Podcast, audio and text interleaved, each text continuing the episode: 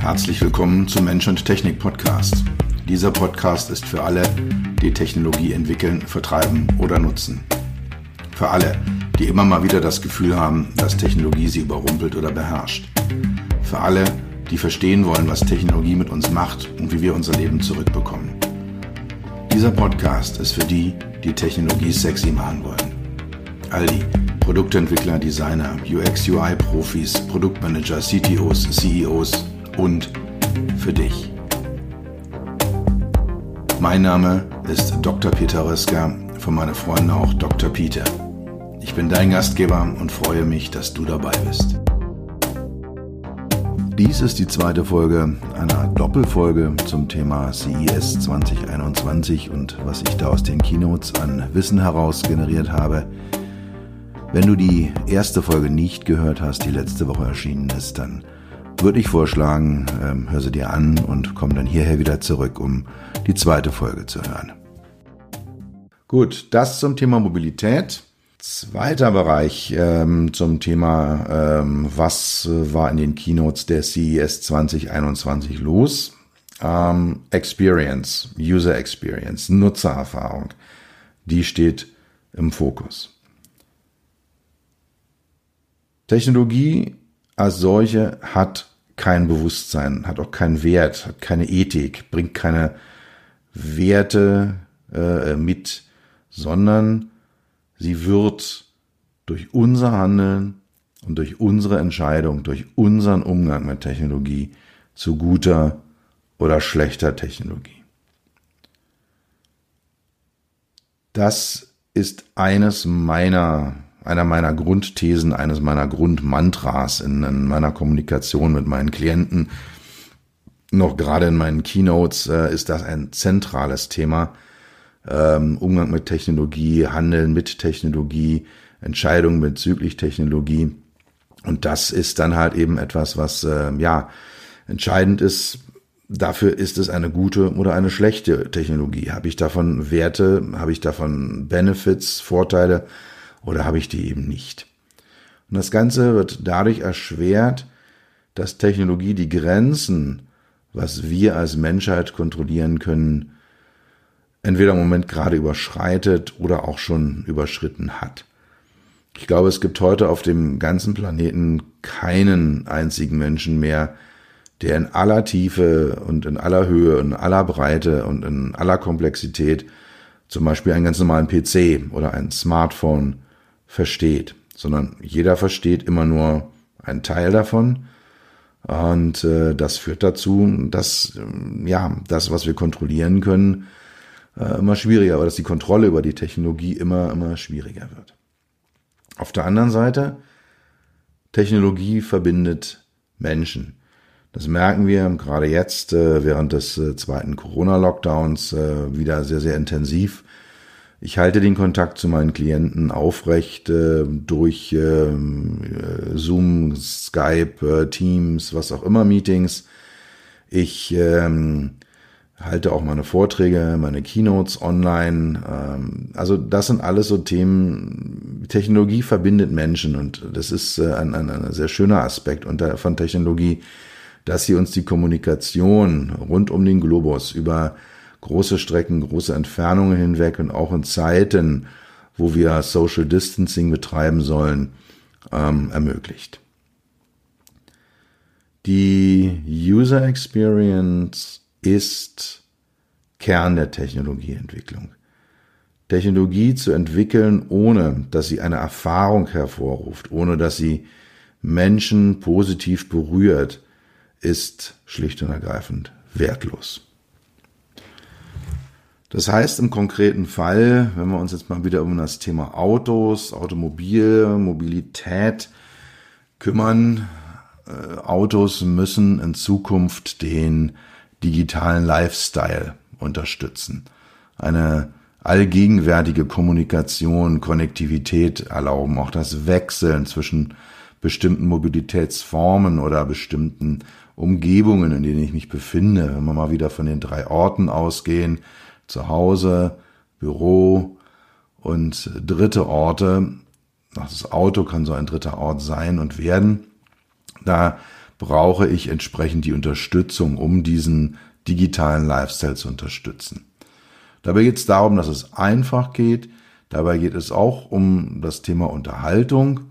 Und es geht, äh, und das war ein, ein Begriff, der dort sehr stark geprägt worden ist in dieser entsprechenden Keynote. Äh, es geht um Experiences per Mile, also die Erfahrungen pro Meile. Wie viel Erfahrung kann ich denn eigentlich machen, wenn ich mobil sind?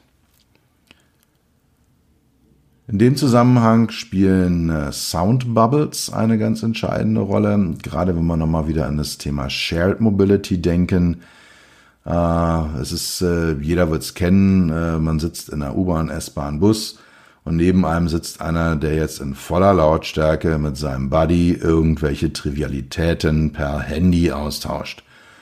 Man kriegt nur die Hälfte des Dialogs mit, der brüllt, damit er verständlich ist auf der anderen Seite und man wünscht sich einfach nur Frieden, Ruhe und Gelassenheit. Da können die sogenannten Sound Bubbles, also persönliche Audioräume, die sich abgrenzen von anderen nahegelegenen äh, Audioräumen, können dort ein, ein, eine, enorme, eine enorme Rolle spielen.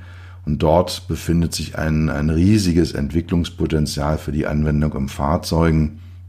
Ich beobachte die Entwicklung gerade bei Zulieferern im Bereich Innenraum, im Bereich Elektronik, seit äh, zwei bis drei Jahren sehr intensiv. Und äh, da wird einiges Spannendes auf uns zukommen, was uns dann wirklich äh, neue User Experiences in diesen Umgebungen äh, erlaubt. Am Ende wird es drei Kernfunktionen geben. Äh, neben der Mobilität, also drei Kernfunktionen außerhalb der Kernfunktion, hm, hört jetzt ein bisschen doof an, aber also es wird drei Funktionen außerhalb des, des äh, eigentlichen Fahr, der eigentlichen Fahraufgabe des eigentlichen Transports geben, die Autos in Zukunft erfüllen sollten. Erstens Gaming. Die Zeiten, in denen wir in Autos sitzen und warten, steigt ständig. Und äh, ob es jetzt das Warten äh, auf unsere Kinder vom, vor der Schule, vom Kindergarten ist oder ob das das Warten im Stau ist, ob das das Warten an Grenzübergängen ist, wo auch immer, aber die Zeiten, die man in stehenden Fahrzeugen verbringt, steigen.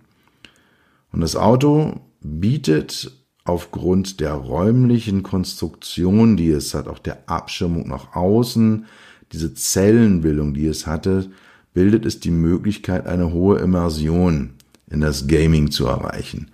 Also zum Beispiel über große Displays, das Herausfahren von Displays, ähm, über Audio, äh, was über Kopfhörer oder Kopfstützen integrierte Lautsprecher sehr dicht an meinen Kopf herangeht, ähm, oder auch durch die verschiedenen Interaktionsmöglichkeiten, die ich in einem, einem Fahrzeug habe.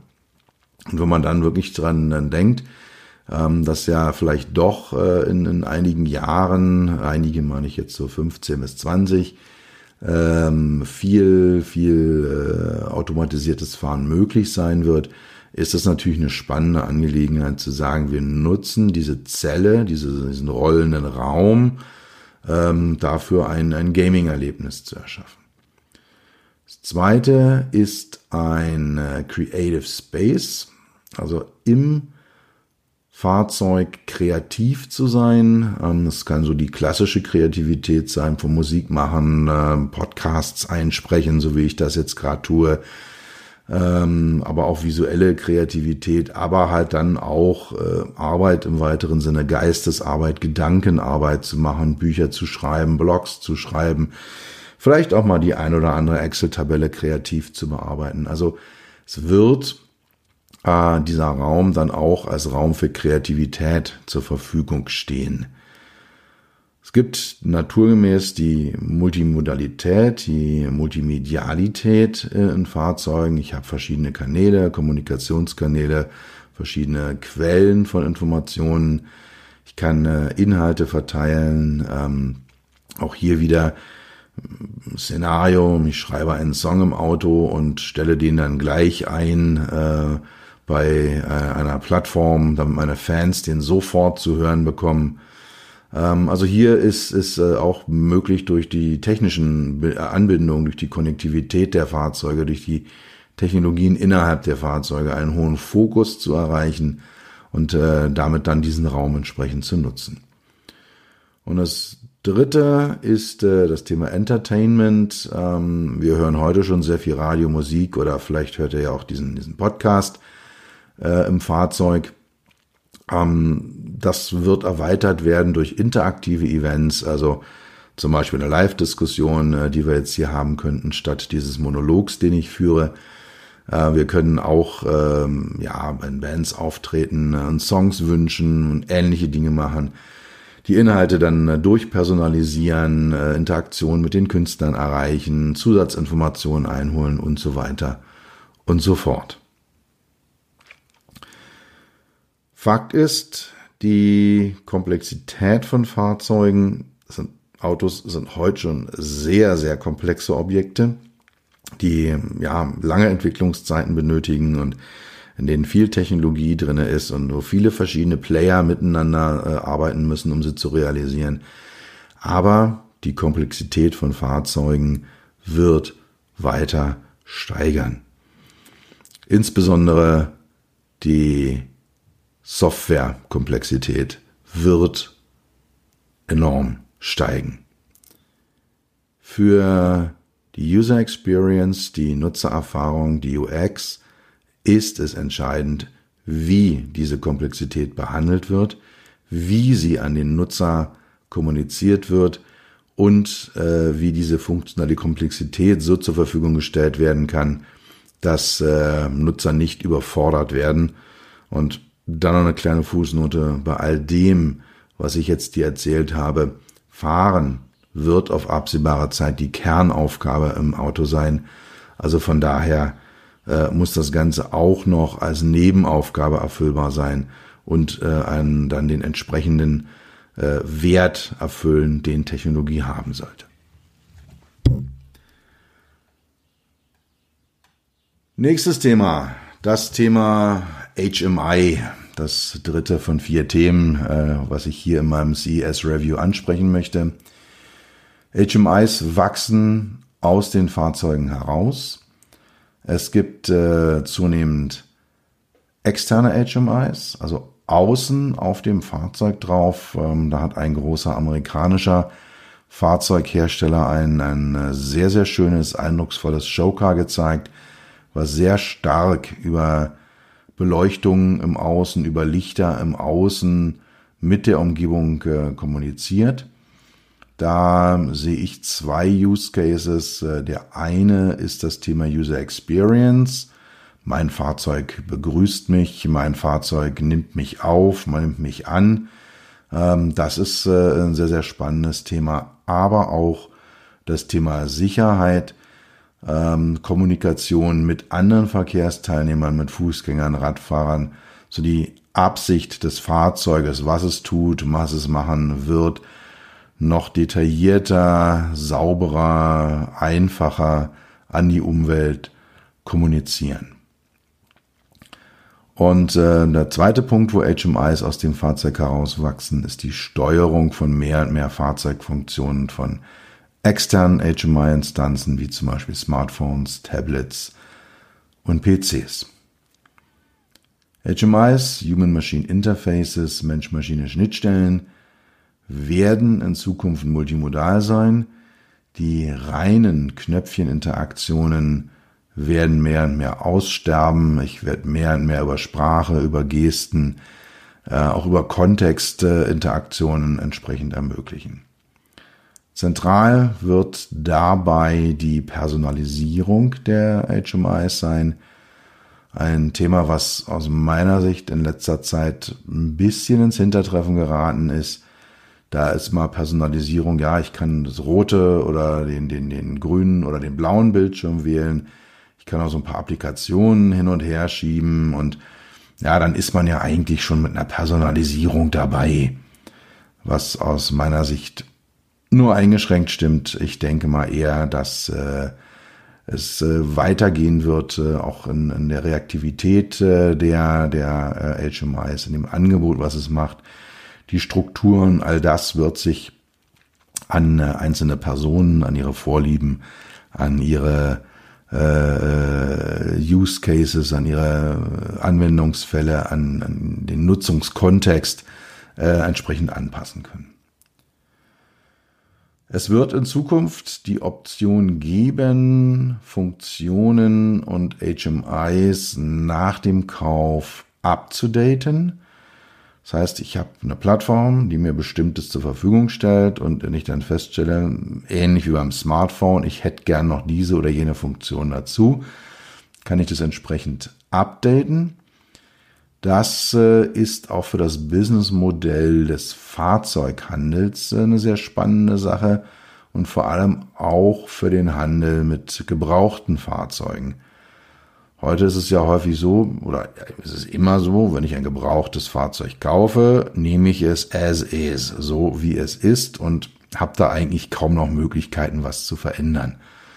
Und wenn man dann die äh, Feature-Struktur, die Elektronikarchitektur softwarebasiert an sich persönlich anpassen kann, ist das mit Sicherheit extrem spannend, eben gerade auch für den, für den Fahrzeughandel. Heute werden deswegen die technischen Systeme häufig überspezifiziert. Das heißt, sie können mehr, rein technologisch gesehen, als sie unbedingt heute können müssten. Ähm, um halt dann eben Update äh, von Hardware und insbesondere von Software zu erlauben. Stellt dann auch sicher, dass äh, zukünftige Anforderungen der Nutzer an Nutzer-Experience, an äh, Funktionen, an Funktionalitäten sichergestellt werden können.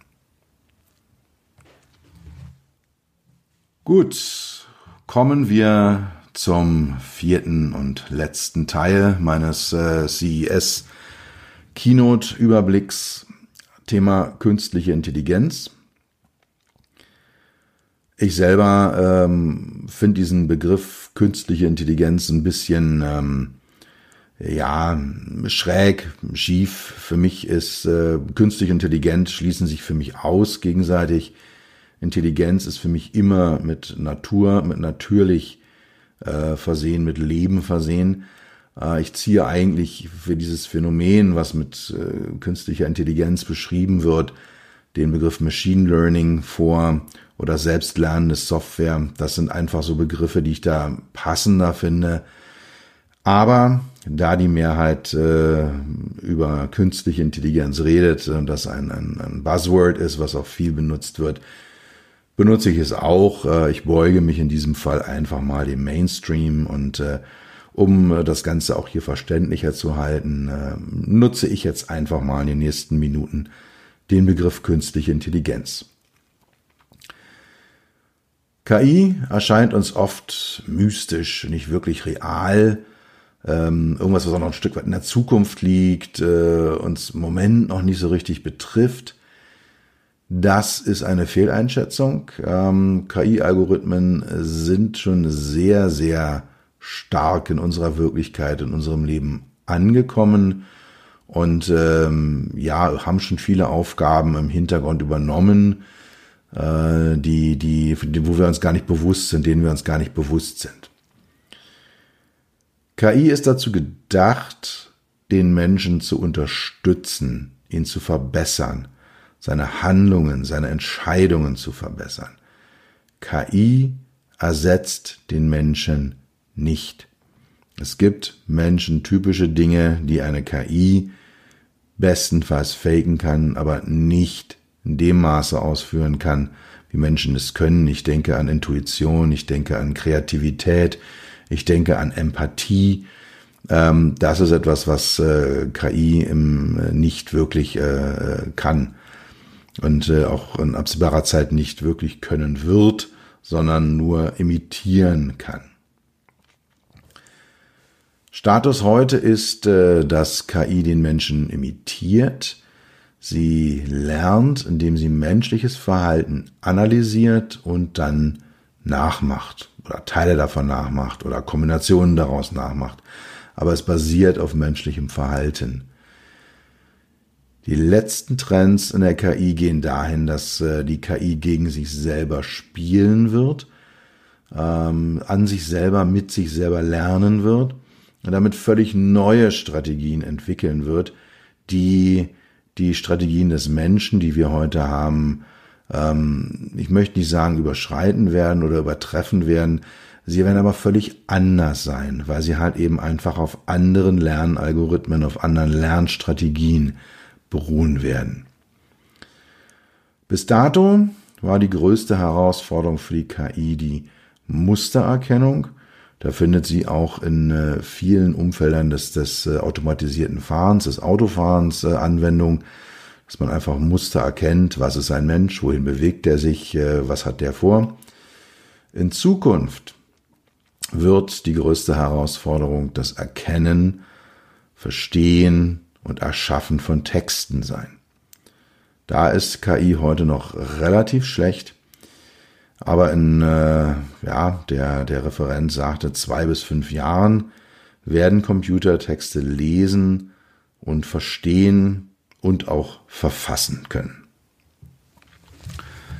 Weitere Anwendungsgebiete von KI, die wir heute schon sehen und in denen sie wachsen wird, sind Produktion und Automatisierung, Prozessoptimierung, äh, auch die Optimierung von Lieferketten, aber auch Themen wie Education und Entertainment, also Ausbildung und Unterhaltungen, dass da entsprechend Content äh, KI-basiert, äh, KI-gesteuert zu richtigen Zeitpunkten auf die richtige Art und Weise und auch der richtige Content zur Verfügung gestellt wird.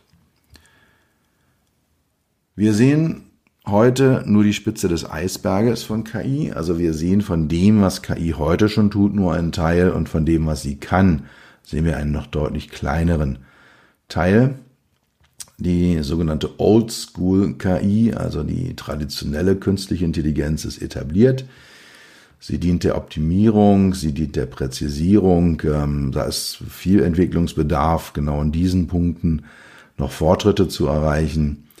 Aber die neue KI, ähm, die dann auch Richtung Deep Learning geht, Machine Learning, ähm, auch in, gerade in Kombination mit neuen Computertechnologien wie Quantencompute, Quantencomputing, wird nochmal ganz neue Anwendungsfelder äh, generieren.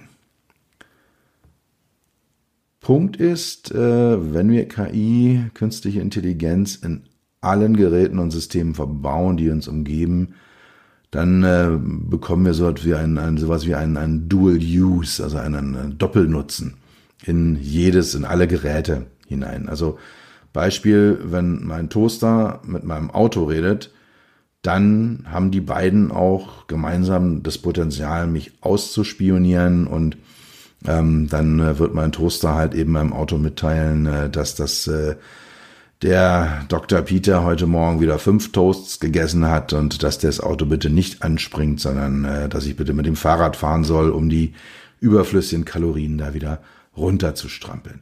Also solche Szenarien werden kommen und äh, ich hatte es äh, vor ein paar Minuten schon gesagt, die Kontrolle, die wir über Technologie haben, wird abnehmen und wir werden dort auch äh, Phänomene sehen, die uns nicht gefallen werden. Ein zentrales Thema, was auch in diesem Zusammenhang diskutiert worden ist, war, wenn KI denn so gut ist und so viel kann und so viel Potenzial hat, warum haben wir denn dann noch so viele Probleme auf unserer Welt? Meine spontane Antwort wäre, weil eben nicht alles mit Computer und Algorithmen lösbar ist, sondern weil wir Menschen immer noch ganz wunderbare Wesen sind, mit einer ganz wunderbaren eigenen Komplexität und manchmal auch überraschenden äh, einfachen Strukturen, die wir haben. Äh, es ist aber noch mal ein Stückchen komplexer. Ähm, die Anwendung von AI ist nicht von, von KI, von äh, künstlicher Intelligenz, ist nicht trivial. Also einfach nur sich irgendwo jetzt da einen Lernalgorithmus downzuladen und den mit Daten zu füttern und zu hoffen, da kommt schon was Cooles und Gutes und Nützliches am Ende bei raus. So einfach ist es nicht. Das Ganze ist doch einige Nummern komplexer dann müssen Daten in großen Mengen und auch sehr sorgfältig gesammelt werden.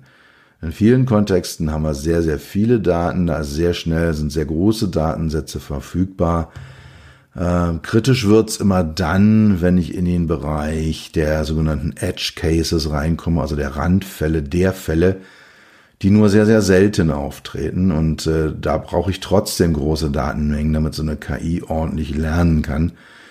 Und äh, ich bin im Moment gerade dabei, ein Projekt aufzusetzen, äh, wo es um das Thema äh, ja, Fahren im weitesten Sinne und künstliche Intelligenz geht. Und äh, da sind auch große Datensammel-Arbeitspakete mit rein definiert. Äh, bin gespannt, wie das läuft und, und wie man mit, den, mit dem Thema Edge Cases dann äh, umgeht. Weiteres Problem, was KI hat, sind verzerrte Daten. Ähm, wir haben schon so von latentem Rassismus von, von KI-Algorithmen gehört. Ähm, aber auch in allen möglichen anderen äh, Kontexten sind Daten natürlich gerne mal verzerrt. Äh, und, und, unsere Wahrnehmung ist auch verzerrt. Das ist ein, überall ist, ist dann eine Verzerrung drauf. Wenn ich jetzt aber einer künstlichen Intelligenz da größere Verantwortung übergebe und deren, deren, deren Lernalgorithmus basiert auf verzerrten Daten, dann kann das schon zu sehr, sehr eigenartigen Ergebnissen führen. Dann besteht aus meiner Sicht zu Recht ein begrenztes Vertrauen in Modelle und auch in Ergebnisse von KI, in ganzen Algorithmen. Da kann eben zum Beispiel aufgrund der verzerrten Daten, aber aufgrund der Natur eines solchen Algorithmus schon das ein oder andere erheblich schiefgehen. Weiterhin wird künstliche Intelligenz immer nur Probleme lösen, die wir a kennen und b durchdrungen haben. Das heißt, wir müssen sie verstanden haben. Wir müssen wissen, äh, wo denn jetzt da die entsprechenden äh, ja, Problem, die Knackpunkte liegen, wo der Kern des Problems ist. Äh, Soweit müssen wir so durchdrungen haben, damit wir halt KI sinnvoll einsetzen können. Und, und das ist, denke ich, auch mal äh, aus den letzten Minuten so ein Stück weit herausgekommen, es gibt für die Anwendung von KI schlicht und ergreifend ethische Grenzen. Nicht alles, was machbar ist, darf passieren. Gut, kommen wir zum Ende. Die Welt sieht sich im Moment drei Megatrends ausgesetzt.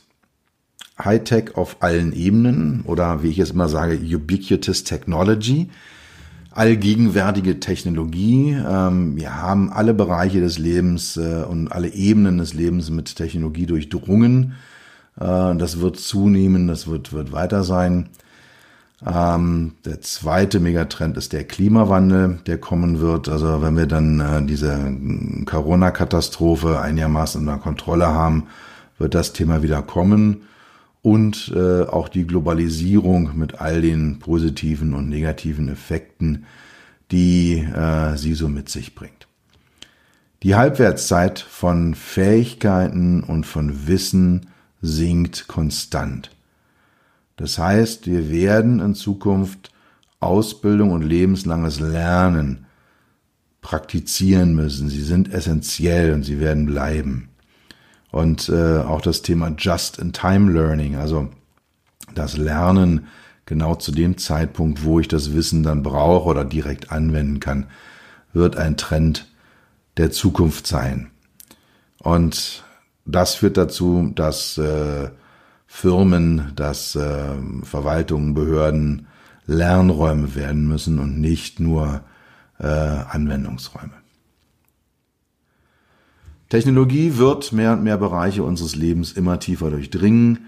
Ob das jetzt das Geschäftsleben, das Arbeitsleben ist, äh, unser Alltagsleben, unser Freizeit, aber auch unsere Körper werden zunehmend äh, durch Technologie bestimmt oder auch mit Technologie versehen werden. Da ist es dann essentiell, dass die Technologie, die wir kreieren, der Welt, der Menschheit, jedem einzelnen Menschen dient und kein reiner Selbstzweck ist. Gut, kurze Zusammenfassung zum Ende. Äh, ich habe über vier Themen, vier große Themenblöcke im Rahmen dieses CES Reviews geredet. Einmal das Thema Mobilität, dann das Thema zukünftige User Experiences im Auto mit dem Stichwort Experiences per Mile. das Thema Automotive HMIs und das Thema künstliche Intelligenz. Kleine Anmerkung zum Schluss. Ich persönlich hoffe auf eine analoge CES 2022. Ich will wieder nach Las Vegas fliegen. Ich will wieder dort vor Ort sein. Das digitale Meeting ist ganz nett, ist in Ordnung, aber das echte ist das echte und es ist nicht zu ersetzen. Ich möchte per Zufall Menschen dort in den Gängen der CES treffen. Ich möchte auch gezielt Menschen vor Ort treffen. Ich möchte die Atmosphäre des Wahnsinns sowohl auf dem Messegelände der, der CES als auch in den Casinos, Hotels und Shopping Malls von Las Vegas, das möchte ich wieder wahrnehmen und aufnehmen. Ich möchte gut essen gehen. Ich möchte mit Freunden und Businesspartners in Bars abhängen.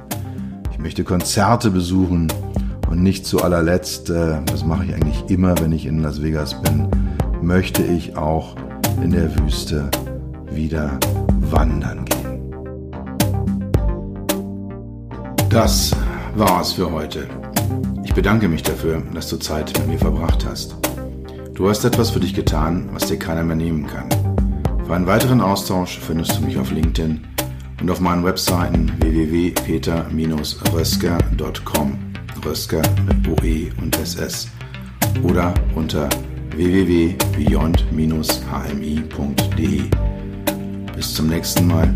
Pass auf dich auf und bleib gesund.